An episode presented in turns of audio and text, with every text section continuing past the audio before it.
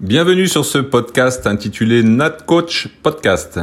Je suis Eric Rebourg, cadre technique d'État à la Fédération française de natation et j'ai créé cet outil à l'intention des entraîneurs de natation afin de favoriser un échange d'expériences sur l'entraînement et tous les paramètres du métier d'entraîneur. Au cours des différents épisodes, j'échangerai avec des entraîneurs ainsi qu'avec des experts qui interviennent auprès de nous et des athlètes comme les préparateurs physiques, les préparateurs mentaux, les kinés, les scientifiques. J'espère que ce podcast vous aidera dans vos réflexions et votre action et vous donnera l'envie de creuser un peu plus. Bon podcast Bonjour à tous et bienvenue sur ce nouvel épisode du podcast. Donc aujourd'hui, je vais à la rencontre de Christophe Le Closiou de l'Aquatic Club de Bourges, pardon. Salut Christophe. Salut Eric. Bah, merci de répondre présent euh, sur ce podcast. Euh, donc, bah, dans un premier temps, comme euh, avec tous les coachs, je vais te demander de te présenter, puis de présenter un peu ton, ton parcours pour nous montrer un peu comment tu es arrivé euh, jusqu'à jusqu'à maintenant euh, dans ton poste d'entraîneur. Ok, bon bah, je te, déjà moi je te remercie pour pour ce que tu nous as proposé pendant toute cette période de confinement, parce que effectivement, ça nous permet de connaître un peu plus les autres, et je pense que ça permettra d'encore plus échanger après sur les bords de bassin. Bah, euh, donc alors oui, euh, concernant ma concernant ma, ma formation, alors en tant que nageur, moi j'ai jamais été, euh, j'ai commencé dans un petit club en Eure-et-Loire, en région Ouais. France, pas très très loin de Chartres. Euh, en 83, j'ai appris à nager et puis euh, je nageais, mais pour différentes raisons, j'ai pas beaucoup beaucoup nagé étant ado. Ouais. Euh, nageais en gros trois fois semaine, euh, puis j'avais un niveau régional M3 à l'époque, c'était la M3 jusqu'au moment où euh, je suis rentré à la fac euh, de sport à Orléans. Mhm. Euh, donc là, pendant deux ans, bah, j'ai continué à nager un petit peu tout en restant licencié dans mon petit club à, à Bonneval. Et euh, à- je nageais avec, euh, avec un groupe à la STPT Orléans. Et puis, euh, et puis au bout de deux ans, il y a un, le CTR, un nouveau CTR qui est arrivé dans la région et qui a pris en main un groupe euh, qu'on appelait le CREF, nous, donc c'est une sorte de section euh, sport-études chez les lycéens et puis un peu plus avec les universitaires. Ouais. L'entraîneur, c'est euh, Jean-Paul Elizondo. Mhm. Et euh, j'avais déjà envie de m'y mettre un petit peu plus à l'entraînement et euh, je m'y suis mis, j'avais euh, donc en 95, donc j'avais 20 ans. Et là, j'ai commencé vraiment à m'entraîner plus sérieusement, du quotidien, euh, pas tous les jours, mais presque. Et puis petit à petit, assez rapidement, j'ai eu la chance de m'adapter assez rapidement à la charge d'entraînement. Ouais. Et, euh, et donc j'ai participé à mes premiers championnats de France élite en 96 à Montpellier l'été. Mhm. Et voilà, ça a été mon niveau. Alors j'avais un petit niveau national, j'ai fait les championnats de France élite de 96 à 2010, je crois, jusqu'à ouais, D'accord. Ouais. tardivement en fait. Je me suis mis à nager, j'avais 20 ans et jusqu'à 30, 35 ans, j'ai fait les championnats. Après, c'était plus pour aider les relayeurs, mais euh, voilà, j'ai j'ai participé comme ça. Donc j'avais un niveau, un petit niveau national. J'ai participé à une finale B un jour sur un championnat de France, mais c'est parce qu'il n'y avait pas suffisamment de monde. Donc euh, voilà, j'étais Ouais. toujours dans les 30, 40e. Donc pas un gros niveau, mais par contre, je m'entraînais beaucoup quand même. Enfin, je m'entraînais deux Ouais. fois par jour. Euh, donc voilà pour la partie euh, natation, sachant que en termes de club, donc j'ai fait Bonneval. Après, je suis allé à donc à la SPT, enfin, je me suis entraîné à la Orléans. J'ai fait un pendant un an un club sur Orléans, les UNO. Et ensuite, en 97, je suis parti à Vierzon Natation. Et là, pareil, j'ai rencontré un, un entraîneur euh, qui, euh, qui était un passionné de l'entraînement, Christian Bira. Et je suis resté là-bas pendant sept ans, avant Mhm. d'arriver ensuite en 2004 euh, à l'Aquatic Club de Bourges. Donc après, euh, donc Ouais. voilà pour la partie natation. Euh, après, en termes professionnels, en fait, ce qui s'est passé, c'est que moi, je- bon, j'ai toujours voulu faire euh, fac de sport. hein. je voulais faire euh, prof de PS quand je suis rentré. Donc, Ouais. à l'époque, en 93, quand je suis rentré à la fac, euh, on avait des concours euh, sportifs, puisque c'était sur sélection. Euh, donc, euh, je m'étais intéressé, à- enfin, j'avais fait un petit peu de tous les sports, fallait que je fasse de la gym, fallait que je fasse tout ça pour pouvoir rentrer en fac de sport. Et euh, en première année, on était 60. Bon, maintenant, ils sont hyper nombreux dans les facs. Nous, on était Ouais. 60, 70. Il y avait une sélection sportive qui avait déjà été faite Mhm. qui nous permettait en plus à l'époque d'être vraiment très très proche des, des profs, d'échanger beaucoup avec eux parce que c'était vraiment un petit comité. Donc effectivement, j'étais parti pour être euh, prof de PS, je voulais faire euh, prof de PS. Et puis il s'avère que, bah, pour ceux qui connaissent la formation STAPS, moi je pense que la formation STAPS c'est une des, des formations qui, qui, euh, qui prépare le mieux au métier d'enseignant, dans le sens où dès la première année, euh, on est confronté à, à l'élève, à le monde de l'éducation. C'est pas juste de ça qu'on apprend, on fait des stages. Donc en première année, j'avais dû faire un stage en primaire, en deuxième année en collège peut-être. Et puis en licence, euh, en licence, je me suis retrouvé à faire un stage de cinq semaines dans un lycée. Mhm. Et euh, c'est super que j'ai fait ce stage-là parce que c'est là que je me suis rendu compte que je pense pas que j'étais fait pour ce travail-là. D'accord, ouais. Encore parce que ma femme est prof de PS et, euh, et, et, et rencontre des problématiques euh, qui sont complètement différentes des nôtres. Et, et en fait, je me suis rendu compte que j'aurais affaire à, à, des, à, des, à des élèves qui euh, n'avaient pas choisi forcément d'être là. Euh, Ouais, bien sûr. leur faire des activités que des APS que je ne connaissais pas. Et donc Mhm. du coup, euh, je me sentais pas, euh, c'était pas mon truc. Quoi. Je me sentais pas capable de les motiver pour. D'accord. Donc du coup, ouais. je me suis plus orienté sur la partie. Donc j'ai pas fait CAPET, je suis parti vers la partie recherche Ouais. euh, et la partie entraînement. Donc j'ai passé une maîtrise, SAP, puis euh, Mhm. un DEA, donc c'est un diplôme d'études appliquées. Mhm. Et puis en 98, euh, je suis, euh, j'ai commencé à faire euh, un doctorat. D'accord. Euh. La thématique de mon doctorat, justement, c'était sur euh, la, physiologie de l'exercice, la physiologie de l'effort. Je travaillais beaucoup sur la consommation d'oxygène, le VO2. D'accord. Du coup, euh, tout ça, ça m'a permis de recouper avec ce que je faisais à l'entraînement. Euh, et je me suis vraiment beaucoup intéressé à ce que je faisais à l'entraînement. À l'époque, euh, enfin, moi, l'entraîneur, là, Jean-Paul, il, il travaillait beaucoup sur des notions physiologiques. On parlait euh, de capacité aérobie, puissance aérobie, capacité lactique, enfin, des différents systèmes énergétiques. Ouais. Ça m'a passionné, ça m'a vraiment passionné. Euh, du coup, en 99, j'ai passé en même temps que j'ai fait ma première année de doctorat, j'ai passé mon BESAD. Et Ouais. puis, j'ai commencé à entraîner un petit groupe de Benjamin euh, au club, la STT Orléans, sur, euh, sur Orléans. Euh, et puis après, petit à petit, j'ai entraîné une petite section euh, qui avait une section avec un lycée. Donc, je suis monté sur des minimes et puis voir des cadets. En Mhm. 2002, j'ai fini euh, mon doctorat, j'ai euh, j'ai obtenu mon doctorat, j'ai été euh, qualifié maître de conf universitaire et puis j'ai commencé à travailler dans le milieu universitaire. D'accord. Et puis, Ouais. en, en 2004, j'ai passé mon BE2 Mhm. et c'est là que je me suis rendu compte que c'était vraiment mon truc, quoi. J'adorais ça. Ouais. Euh, et donc à partir de ce moment-là, euh, en fait, ce que j'ai su, c'est que euh, sur Bourges, euh, avant il y avait deux clubs, et, euh, et il y avait la, le souhait de ne former qu'un club avec un projet, un projet de, de monter une structure euh, d'entraînement, d'évoluer et tout. Donc dès que j'ai eu mon, mon BE2, vu que je connaissais euh, les présidents des deux clubs, je les ai contactés et puis je leur ai demandé si vraiment c'était euh, c'était dans les dans les dans les papiers de faire un club. Ils m'ont dit oui. Donc la première année, ils pouvaient pas embaucher un directeur technique parce qu'ils savaient pas trop où ils allaient encore, mais euh, ils m'ont Ouais. dit, bah, la seconde année, euh, dès euh, septembre 2005, euh, on monte le projet de te recruter comme directeur technique. D'accord. Après, à ce moment-là, il a fallu, ça a été un petit peu un moment charnière parce qu'il a fallu que je fasse un choix entre le milieu universitaire qui a ses avantages. Ouais. Euh, euh, t'as plein d'avantages. J'étais encore dans le milieu de la recherche et tout, qui m'intéressait aussi. Et puis le milieu d'entraînement, euh, qui me passionnait, mais qui n'a pas les mêmes avantages quand même, hein, en termes Mm. de, de temps euh, pour toi, de bah, même au niveau salarial et tout ça. Oui, le salaire, ouais. Et puis bon, j'en ai longuement discuté avec ma femme, et puis on est parti. euh, Enfin, j'ai fait le choix de, de m'orienter sur le. Bon, sachant que j'étais pas titulaire hein, dans le milieu dans le Ouais. milieu universitaire, j'avais pas encore trouvé de poste. Mhm. Donc j'ai fait le choix de m'orienter sur Bourges et puis de, euh, bah, de monter un projet sur, euh, sur le club de Bourges. Donc je suis arrivé là-bas en septembre 2005 et j'y suis toujours. Donc ça fait, tu vois, ça fait presque 15 ans maintenant. Ouais. Et c'est marrant parce que j'ai écouté, alors j'ai pas écouté tous les podcasts que tu as fait, hein, j'y vais petit à petit, mais euh, je me suis beaucoup retrouvé dans, dans un des podcasts, c'est celui, alors il y en a peut-être d'autres hein, qui, qui correspondent, de celui de Sébastien de, de Charleville Ouais. un peu aussi euh, son parcours en tant que directeur technique de la structure et tout ça. Et je me suis vraiment retrouvé là-dedans avec des problématiques qui, dans un premier temps, n'avaient strictement rien à voir avec l'entraînement. Euh, plus des problématiques d'organisation de structure, d'organisation de clubs, les groupes, les encadrants et tout ça. Des problématiques liées euh, à, à la communication avec les collectivités. Donc, en fin de compte, pendant les 4-5 premières années, ça a vraiment été euh, un travail euh, bah, de, de, de connaissance de, la structure, de faire évoluer, de construire la structure Mhm. avant de pouvoir vraiment parler d'entraînement. Ouais, en plus, c'était un club nouveau, quoi, puisque c'était une fusion, donc il fallait, c'est- Voilà. il fallait aussi recréer, quoi. Mhm. Voilà, bah fallait, euh, c'est- fallait monter un projet sportif et puis faire évoluer le truc. Bon, sachant qu'après, on avait à, à peu près 600 adhérents à l'époque, on est monté à 800 adhérents, mais avec euh, beaucoup beaucoup d'aquaformes, puisqu'on Ouais. avait euh, 250 aquaformes.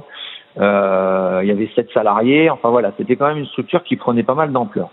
Mm. Et puis euh, donc là, c'est pour la partie euh, plutôt euh, plutôt euh, direction technique.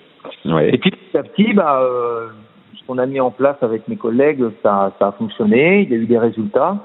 Et puis après, je vais pas te cacher qu'on a eu beaucoup de chance. Hein. Moi, j'ai eu beaucoup de chance de tomber sur certains nageurs. Donc, euh, la première nageuse qui nous a permis de, bah, de faire connaître notre club, ça a été Camille Georgiou. Mhm. Et, euh, et il est évident que je pense que même si aujourd'hui on parle des entraîneurs, euh, c'est c'est les nageurs qui vont nous aider aussi à, bah, à évoluer. euh, Bien on sûr, ouais. Mhm. grâce à eux, on rencontre des gens grâce à eux. Et donc euh, avec le avec le avec Camille comme euh, comme nageuse, j'ai commencé à prendre des contacts euh, pour j'ai la chance, hein, je fais un petit coucou à Céline de Tours, euh, j'ai la chance d'avoir un crêpe Sabour, euh, ce qui facilite quand même pas mal de choses quand on veut travailler vers l'accès au haut niveau. Ouais. Et euh, j'ai pris des contacts. Les premiers contacts que j'ai pris avec le crêpe, c'était pour Camille. Donc, elle devait avoir 13 ans ou 14 ans à l'époque. Elle devait être en 2008. Et, euh, et donc, euh, voilà, pour mettre en place un, un système scolaire, un suivi, un suivi, euh, un un suivi médical, enfin, toutes ces choses-là pour, euh, pour essayer de créer tout un environnement euh, pour lui permettre d'évoluer correctement. Moi, à l'époque, j'avais deux bassins de 25 mètres. On était à 12 ou 14 par ligne d'eau. Ouais. C'était pas forcément super simple. Et elle a évolué dans ce milieu-là. D'accord. Et puis donc avec le CREPS, bah, on, est, on a commencé avec euh, avec une nageuse individuelle comme ça euh, qui était sur place. Puis euh, bon, ça a été clair et net. Le CREPS, euh, il voulait bien fonctionner avec nous, mais avec à un moment donné un projet de de, de monter une structure permanente. Donc à l'époque, Mhm. ça s'appelait le Pôle Espoir. Oui. Donc euh, on a monté un projet pour essayer d'évoluer par rapport à ça. Et puis bon bah euh, les résultats de Camille aidant, ça a amené un petit peu de monde. On a eu les premiers internes en 2011, je crois. Les premiers inter- les premiers internes de notre structure, c'est marrant, c'est- Caroline Jouis et, euh, et Hugo Grandjean qui, Mhm. bah, qui ensuite étaient dans différentes équipes de France. Et puis on a évolué par rapport à ça pour euh, pour euh, en, en 2011 avoir euh, un bassin de 50 toute l'année. euh, alors pas à notre disposition à nous, mais on avait un bassin de 50 euh, découvert, c'est Mhm. nordique, hein, et Ouais, avec pas mal de place, qui nous a permis de de- d'évoluer au niveau de l'entraînement, avec plus de place, moins de monde dans les lignes d'eau, faire plus de qualité. Mhm. Et puis, euh, et puis, bah, petit à petit, on a, on a monté cette structure pour euh, arriver il y, a, il y a deux ans à ouvrir donc le, le CAF. Alors, ça correspond pas forcément au moment où on avait le plus de résultats, mais, euh, mais voilà, ça montre qu'il y avait, Mais la euh, structure était présente, ouais. Voilà, il y avait, il y avait une structure qui était, euh, qui était présente. Et puis, alors moi, ça m'a permis de beaucoup évoluer le fait d'avoir des, des nageurs comme ça, parce que du coup, ça t'ouvre certaines portes. Tu vas dans des stages, euh, dans des stages. Mhm. euh, je me rappelle de certains stages. euh, euh, à Mulhouse qu'on avait fait euh, sur des sur des actions fédérales de préparation à, pour Tokyo 2020 des choses comme ça euh, puis Gavroche ensuite et donc ça nous fait enfin moi ça m'a énormément fait évoluer dans mon dans ma manière de, de fonctionner bon je t'en- on en parlera après On en hein, parlera après, ouais. Mais, Mhm. Mais le fait de discuter avec d'autres personnes s'ouvrir beaucoup et puis le fait de se poser des problèmes liés à, à certains nageurs qui ont un niveau qui ont qui accèdent au haut niveau ça ça m'a beaucoup fait évoluer par rapport à tout ça Bien sûr. Mhm. Ok, donc bah écoute. voilà euh, en gros, mon, ouais. mon parcours, euh, Mhm. parcours professionnel, bon, nageur euh, très court, mais professionnel un peu plus long. Donc encore un parcours euh, un peu atypique, hein, euh, à l'image de, de beaucoup des beaucoup d'entraîneurs là que j'ai interviewés sur ces podcasts, puisque un, un- comment, un positionnement au début euh, plutôt universitaire et puis finalement un, un, bah, un, re- un recentrement euh, sur l'entraînement. Euh, Ouais. Donc par rapport à ce parcours, toi, quel, quel, euh, quel conseil tu donnerais à un jeune entraîneur qui débute? Alors, euh, bah, vu que tu nous donnes les questions un peu plus tôt, ça m'a permis de Ouais. réfléchir. Sur le coup, je me suis dit, euh, je me suis dit, bon, ça va être facile. En Mhm. fait, c'est super complexe parce que donner un conseil, c'est compliqué. oui. Euh, Mhm. donc, alors, je vais, je vais en donner un, mais je vais peut-être développer un petit peu. Alors, déjà, le premier truc, c'est, euh, ça va être bateau. Je pense qu'il y en a beaucoup qui, l'ont dit, mais c'est pas forcément un conseil, mais il faut être sûr. euh, faut être sûr de, de la passion qu'on a dans, dans l'entraînement. Euh, je m'explique. Je pense que tout jeune entraîneur, moi j'ai commencé, euh, j'avais pas 20 ans euh, vraiment dans l'entraînement vraiment, j'avais j'avais 28, 29, 30 ans, donc j'avais j'avais déjà une petite expérience de l'entraînement, mais j'étais pas impliqué dans l'entraînement à fond. Euh, je pense que dans un premier temps, tout entraîneur, euh, c'est c'est quasiment, euh, enfin, on le vit euh, 24, 24, 24 quoi. Ouais. C'est-à-dire qu'on y pense tout le temps. Euh, Moi, je me rappelle un jour, j'ai un président qui m'a dit, euh, bah, par contre, il faut que tu comptes tes heures. Et tout. Mais, mais c'est impossible de compter ses heures. Parce que c'est pas qu'on en fait trop, c'est que mm. comment peux-tu compter tes heures? Moi, quand mm. j'étais sous la douche, je préparais euh, mon entraînement. Enfin, je pensais à l'entraînement que j'allais proposer. Enfin, mm. on, y passe un temps fou, quoi.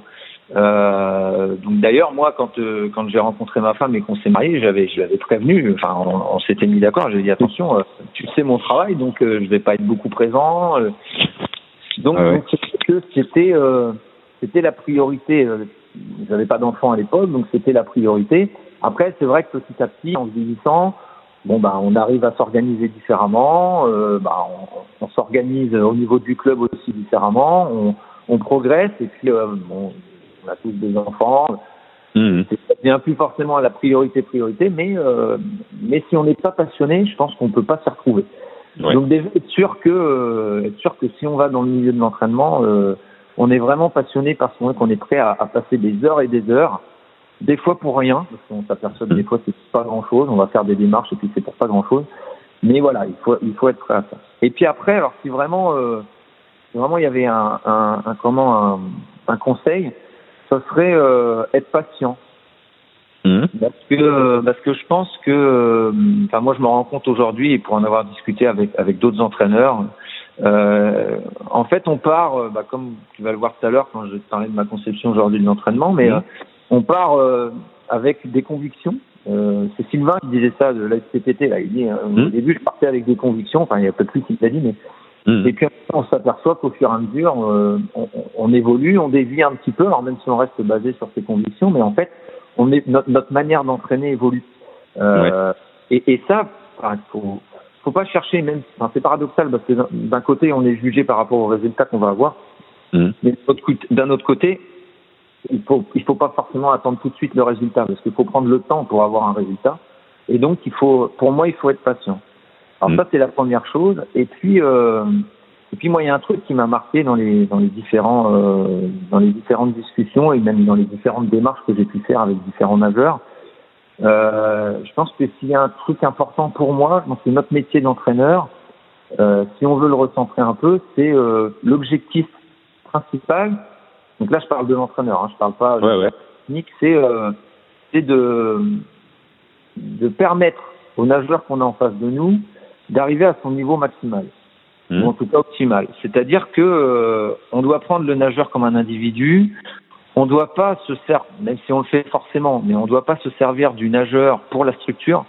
Ouais. C'est l'inverse, c'est-à-dire qu'on doit se servir de la structure pour permettre au nageur d'aller euh, le plus haut possible avec les capacités qu'il a. Mmh. C'est-à-dire que, euh, bon, après, ça dépend des, des groupes qu'on a. Moi, aujourd'hui, j'entraîne un groupe de 14 nageurs. 14-16 nageurs, ça dépend des années. Mais euh, quel que soit le niveau du nageur, normalement, notre travail, c'est vraiment de lui permettre d'atteindre son maximum. Moi, je me rappelle avoir pris mon pied. Alors, bien sûr, hein, quand tu es un nageur sur un podium euh, national ou qui se qualifie en équipe de France, bon, c'est un pied pas possible, c'est sûr. Mais j'ai aussi euh, eu beaucoup d'émotions quand certains nageurs ré réussissaient pour la première fois à se qualifier à, au N2 ou au N1 parce que c'était leur projet à eux qui s'impliquaient pour mmh. y arriver. Et puis en fait, on est moi, j'avais beaucoup de satisfaction à voir ce nageur être super content de se qualifier au N2. Alors que, euh, alors que j'ai eu des nageurs au N1, euh, j'ai eu des mmh. nageurs de France, mais, mais voilà. Et je pense que ça, c'est important euh, de, de réussir à, à remettre l'objectif du nageur au centre, au centre du projet. Ouais. Mmh, bah, je suis tout à fait d'accord. Voilà. Mmh. Toujours par rapport à ça, c'est marrant parce que j'ai eu un, j'ai eu des stagiaires cette année, notamment j'ai eu un, stagiaire au, club, euh, un stagiaire de licence euh, qui est venu, euh, qui est venu avec moi pendant quelques semaines. Bon, ça a été coupé par le confinement et, et qui m'a, qui m'a posé des questions. Et il y a des fois, je me disais, mais les questions qu'il me pose, euh, enfin, c'est des détails. Oui, oui. Un petit peu en arrière, il me dit, mais moi, je me rappelle avoir posé le même type de questions à, quand j'ai passé mon 2-2, j'avais J'avais dans la région, j'avais Sylvie Lenoac à qui je me rappelle mmh. avoir posé une question qui, pour maintenant, j'y pense, je dis mais c'est débile. Ouais. Euh, et en fait, on s'aperçoit que euh, quand on est jeune entraîneur, des fois, on attache euh, beaucoup d'importance à des petits détails. Par exemple, il va me poser la question et pourquoi tu fais un départ une 25 plutôt qu'un départ une 20 ou un départ une 30 mmh. Et moi, je me dis mais en fait, enfin, on s'en fout. Enfin, c'est pas ouais. ça le principal.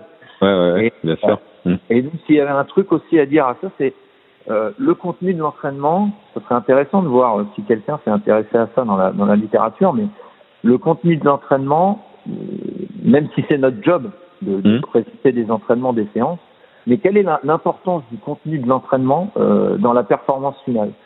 Je ne sais Mhm. pas si ça a tant d'importance que ça. Il y a des fois, je me dis c'est un peu caduque.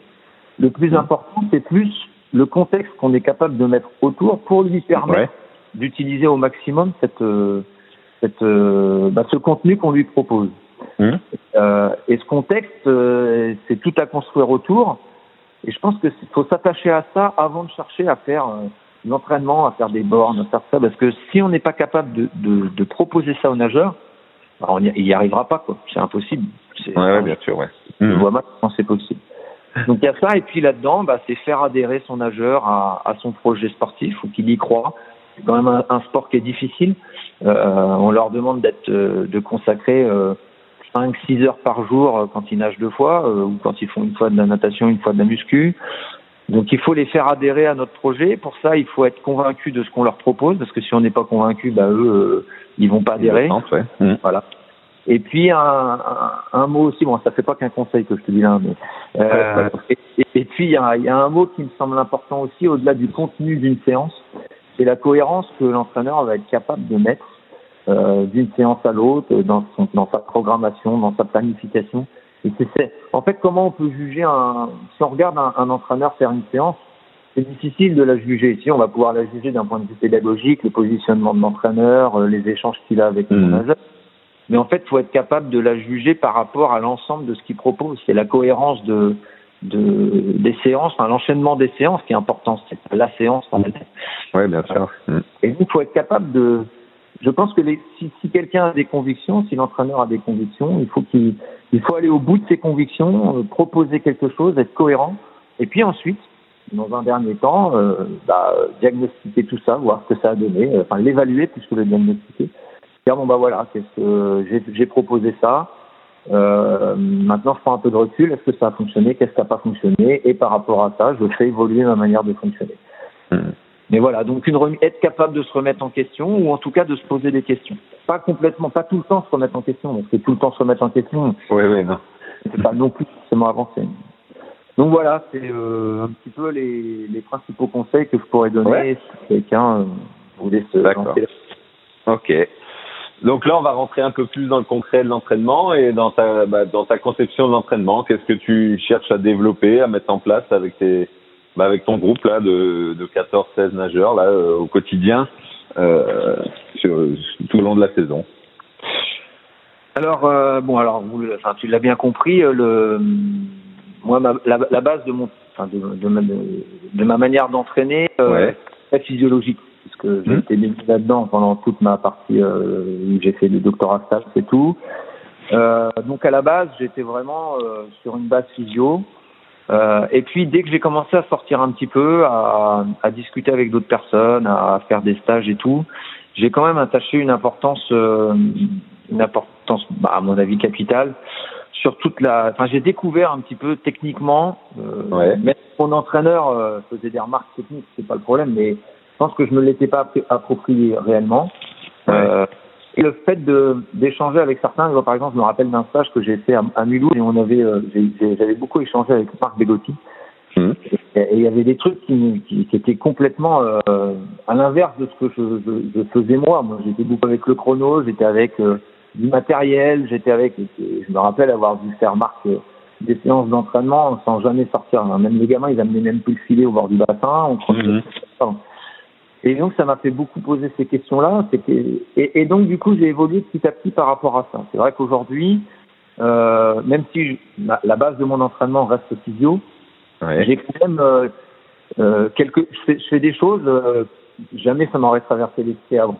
C'est-à-dire, Ouais. alors moi, ce qu'il faut bien avoir en tête, c'est que j'ai plutôt des jeunes nageurs. C'est plutôt la catégorie junior, avec Mhm. quelques seniors, hein, mais euh, souvent, enfin, le, le gros de mon groupe, c'est des juniors, donc qui sont euh, lycéens et euh, première année, on va dire première année euh, universitaire ou deuxième année universitaire, vu qu'on n'a pas une ville très universitaire à Bourges.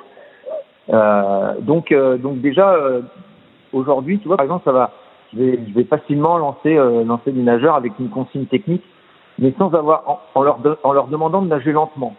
Ouais. jamais, jamais ne me serait arrivé il y a, il y a encore 5 ans.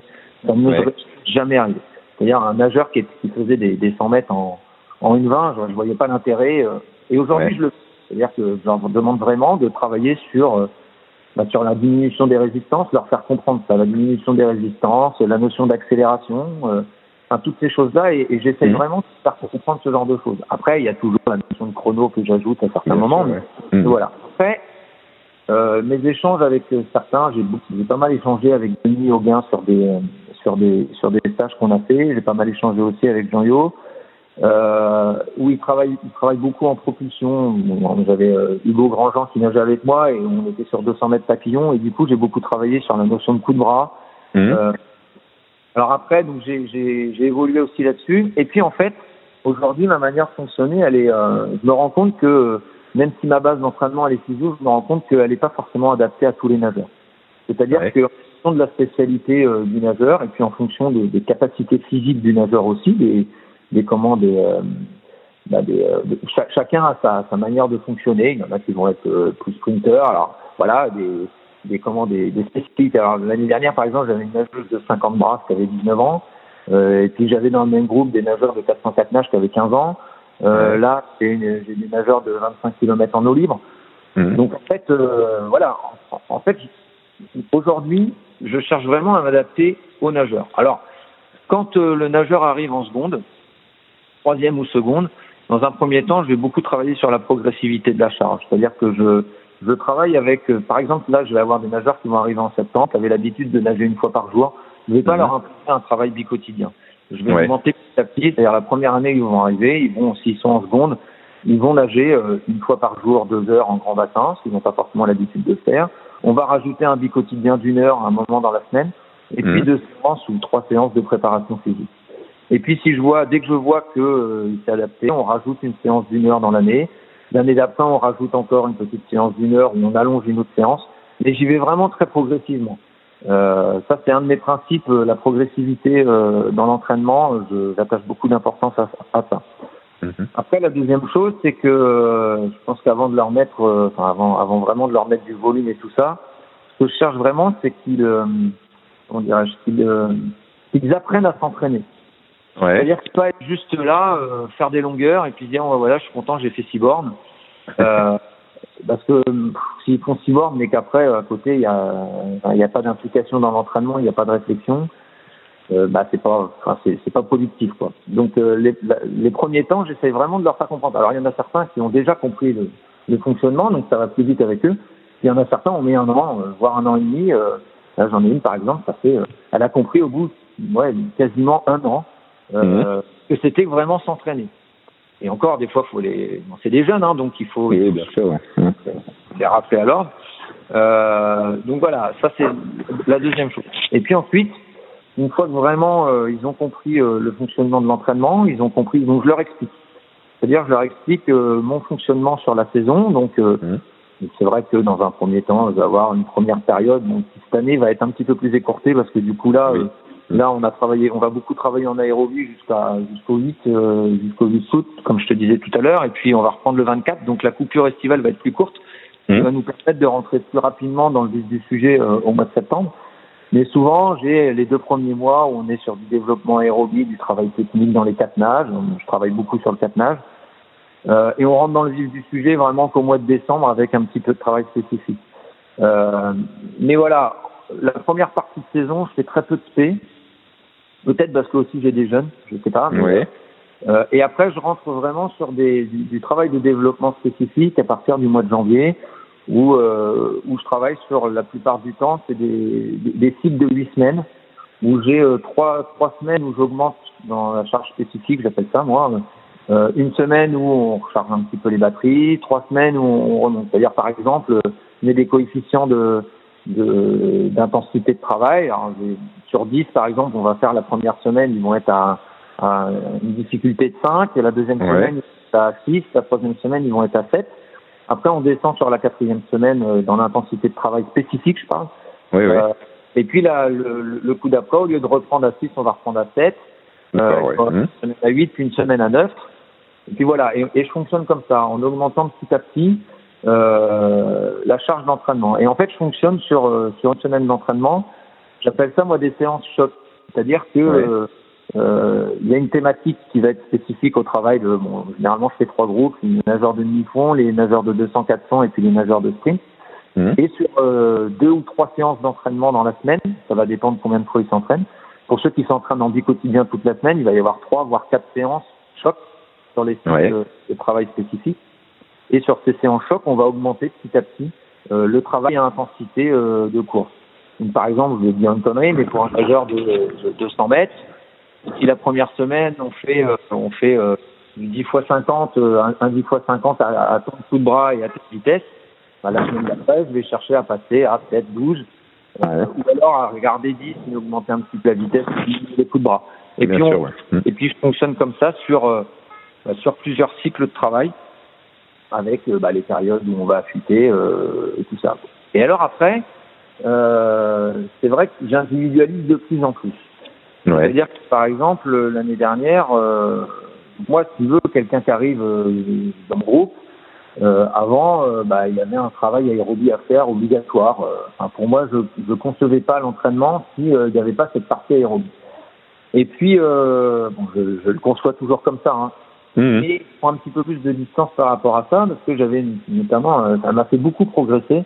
Euh, j'avais une brasseuse, qui était une bonne brasseuse au niveau national, qui était euh, finaliste jusqu'à cette année. Je l'ai eu, hein, Camille, elle s'appelait, euh, enfin elle s'appelle toujours. d'ailleurs. Qui a nagé une 9 en petit bain au 100 mètres brasse et puis Ouais. elle a nagé une 12, on n'a pas pu aller au, au bout, mais qui a nagé une 12 au, au, au 100 en grand bain en cours de saison. Et euh, les deux premières années, elle galérait au niveau aérobie, mais elle galérait. C'est la brasseuse, la pure brasseuse. Ouais. Euh, euh, un- très difficile de lui faire. Bon, le dos c'était pas la peine, du papillon compliqué, du catenage euh, ça allait encore, mais pas du tout le même niveau. Et en fait, à un moment donné, j'ai dit stop, euh, ça peut, ça, ça, ça, ça, va pas quoi. C'est-à-dire qu'elle Mhm. pouvait me faire une séance aérobie, mais elle mettait quatre jours à récupérer d'une séance aérobie, voire une semaine. Donc j'ai changé complètement ma manière de fonctionner pour elle. Et on est parti sur euh, du travail soit aéro, mais à des intensités très très basses. Donc on parle même Ouais. plus de euh, enfin de zone de zone. Enfin, j'en parlais plus du tout avec elle. Mhm. Et euh, vu qu'elle commençait à avoir euh, un certain âge, hein, 19 ans, donc euh, une certaine maturité dans l'entraînement, on était vraiment sur l'échange. Et, euh, et on est parti sur ce principe-là. Je dis si tu sens que ça va pas, que tu as une petite blessure ou un truc comme ça, bah, tu me dis on arrête, stop, et puis on passe à autre chose. Chose que enfin, c'était pas ma manière de fonctionner avant. Ouais, ouais. Mhm. Euh, et en fait, je me suis rendu compte que ça fonctionnait super bien. Alors après, on peut pas le faire avec tout le monde parce que bah, tout le monde n'a pas cette maturité-là. Euh, si bon, ça faisait quatre ans qu'on travaillait ensemble, donc on commençait à pouvoir mettre des choses en place. Mais voilà. Euh, C'est-à-dire qu'aujourd'hui, euh, je pense que après 15 ans d'entraînement euh, avec ce type de groupe, bah, euh, même si ma base de l'entraînement reste physio et, euh, que je fais toujours mes séances choc, et je fais toujours mes séances qui vont être spécifiques en fonction d'un groupe à l'autre, même si je tiens toujours à jour mon volume kilométrique euh, d'une séance à l'autre, et ben je, tu vois par exemple pour elle, euh, la partie euh, kilométrage, euh, mais alors même si je l'ai Ouais. su, je ne faisais plus du tout attention. Mais alors plus Ça- du tout, tout, du tout. On pouvait très bien faire une séance et l'appliquer au bout de 2000 mètres. Ça devient plus l'élément principal, quoi, le volume euh, kilométrique. Et... Voilà, voilà. Mm. Moi, même si ça ne l'est pas complètement, mais c'est vrai que bon, quand je voyais des volumes à certains moments, je dis bon, il faudrait peut-être que j'en rajoute un petit peu. Ouais, ouais. Et puis en fait, euh, et puis en fait, euh, bah, là concernant en tout cas, alors c'est vrai, là tu vois par exemple, j'ai deux nageurs. Euh, là, depuis un mois, j'entraîne deux nageurs d'eau libre qui font des 25 km. Bah, je, rentraîne à nouveau Caroline Jouisse et puis, puis son compagnon. Mhm. Euh, bon bah là, le volume, euh, t'as pas le choix quoi. Oui, oui, là, c'est ouais, une autre discipline, quoi. Mhm. Voilà, c'est autre chose.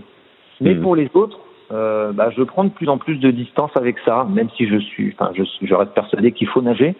Ouais, Et, euh, je préfère qu'ils mettent de la qualité dans ce qu'ils vont faire plutôt que. bien sûr, ouais. Et, Et voilà. Euh, ouais.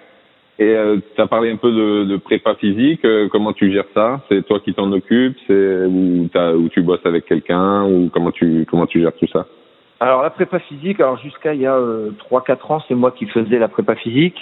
Mhm. Euh, après, je suis pas un grand spécialiste. Bon, euh, je, je, je me suis documenté, euh, j'ai fait évoluer. Puis bon, arrivé à un certain moment, c'est vrai que quand euh, vu que je travaille avec le Krebs, il y a un préparateur physique au Krebs, Ouais. Donc euh, qui petit à petit a pris euh, a pris la prépa physique. Euh, j'ai la chance d'être dans une région où on a euh, Cécile Duchâteau qui est euh, oui, bien sûr. qui, Mhm. qui, est, euh, qui, qui, fait beaucoup de prépa physique et qui est très disponible pour les clubs. Donc euh, moi par exemple depuis deux ans, Cécile apprend les apprend les universitaires. J'ai toujours ouais. trois universitaires, donc elle s'occupe de la prépa physique des universitaires. Et puis euh, alors je, je, discute beaucoup avec les prépa physiques hein, puisque c'est euh, la place par rapport à par rapport à bah, au, au, comment à ce qu'on fait dans l'eau aussi parce qu'on peut pas mmh. en même temps travailler Bien sûr, ouais. sous un banc ou ou, ou, sur du cardio et puis à côté dans l'eau leur demander énormément donc on travaille beaucoup en concert avec euh, avec les préparateurs physiques mais non aujourd'hui c'est pas moi qui qui, qui le fais mmh. même si je suis d'assez près euh, je veux pas non plus être trop présent mais je je, je Bien sûr, ouais. on, on, échange pas mal par rapport à ça mais toi par exemple euh, l'année dernière la brasseuse euh, elle faisait, euh, je crois que c'était, alors c'est au moins quatre, mais c'est quatre ou cinq prépas physiques par semaine. Une ouais. séance de muscu, en fait, c'était vraiment très spécifique, ce, ce que je faisais pas avant. Alors j'ai déjà Bien fait sûr. avec mon sœur qui était plus âgée, qui avait une trentaine d'années, où on avait inclus dans le dans sa dans, dans sa semaine d'entraînement, il nageait très peu, il nageait cinq fois par semaine, des fois une heure. Par contre, on avait ajouté dessus, vu que c'était un brasseur, du travail sur, il faisait une sortie vélo toutes les semaines, euh, on faisait du travail des fois, euh, des séances, on faisait que 45 minutes de jambes dans l'eau, mais par Mhm. contre, à côté, il y avait eu tout un renforcement musculaire euh, ou d'amuscu sur des squats, sur des montées de des montées de marche, des choses comme ça. Donc c'est c'est vrai que euh, même si au début de ma ma carrière d'entraîneur, j'y accordais pas beaucoup d'importance, je pense qu'aujourd'hui on peut voir que bah, avant avant d'être nageur, faut être aussi athlète. Hein. Quand on voit les, les sportifs de haut niveau aujourd'hui, euh, ils sont tous Mhm. athlètes. Donc euh, même si euh, même si j'en arrive d'ailleurs, j'ai eu une discussion il y a pas très longtemps avec Cécile là-dessus. Euh, je me pose toujours la question de l'importance de la force maximale dans la natation. D'ailleurs, j'ai échangé aussi pendant les pendant l'été avec Robin là-dessus. Ouais. Mais euh, la, la force maximale dans la natation, est-ce que c'est vraiment développer la force max? Est-ce que ça a vraiment un, enfin, ça a un intérêt, c'est sûr, mais euh, quel est-il par rapport à, parce que quand on est dans l'eau, euh, la force qu'on développe, c'est quand même relativement faible. Mhm. Donc, euh, donc voilà, j'ai, je me pose ces questions-là et puis bah, on continue à se former euh, au fur et à mesure, quoi. Bah, bien sûr, ouais. Eh ben écoute Christophe, je te remercie beaucoup de, Bah, de rien. partage. Euh, très intéressant de, de voir un peu bah, les parcours des entraîneurs, euh, ton parcours euh, d'universitaire à entraîneur, et puis la façon dont bah, justement tu as pu euh, euh, gérer et puis euh, comment dire euh, gérer ce côté euh, formation euh, plutôt physiologique et puis y, y associer bah, au, au gré des, des discussions, au gré des, des rencontres, bah, euh, une évolution dans, dans ta pratique de l'entraînement. Ouais, bah c'est sûr, parce que, et puis ça, ça continue encore. Ça continue, puis ça continuera euh, tant que j'entraînerai comme ça, c'est sûr. Eh ben merci beaucoup et puis bah je te souhaite euh, bah, une bonne reprise, un bon été et puis bah de qu'on se revoit rapidement euh, au bord des bassins. Tout à fait. Merci à toi, Eric. Allez, à bientôt. Salut. Salut. Si vous avez des questions sur ce podcast, n'hésitez pas à aller sur la page Facebook NatCoach Podcast. À bientôt pour un nouveau podcast.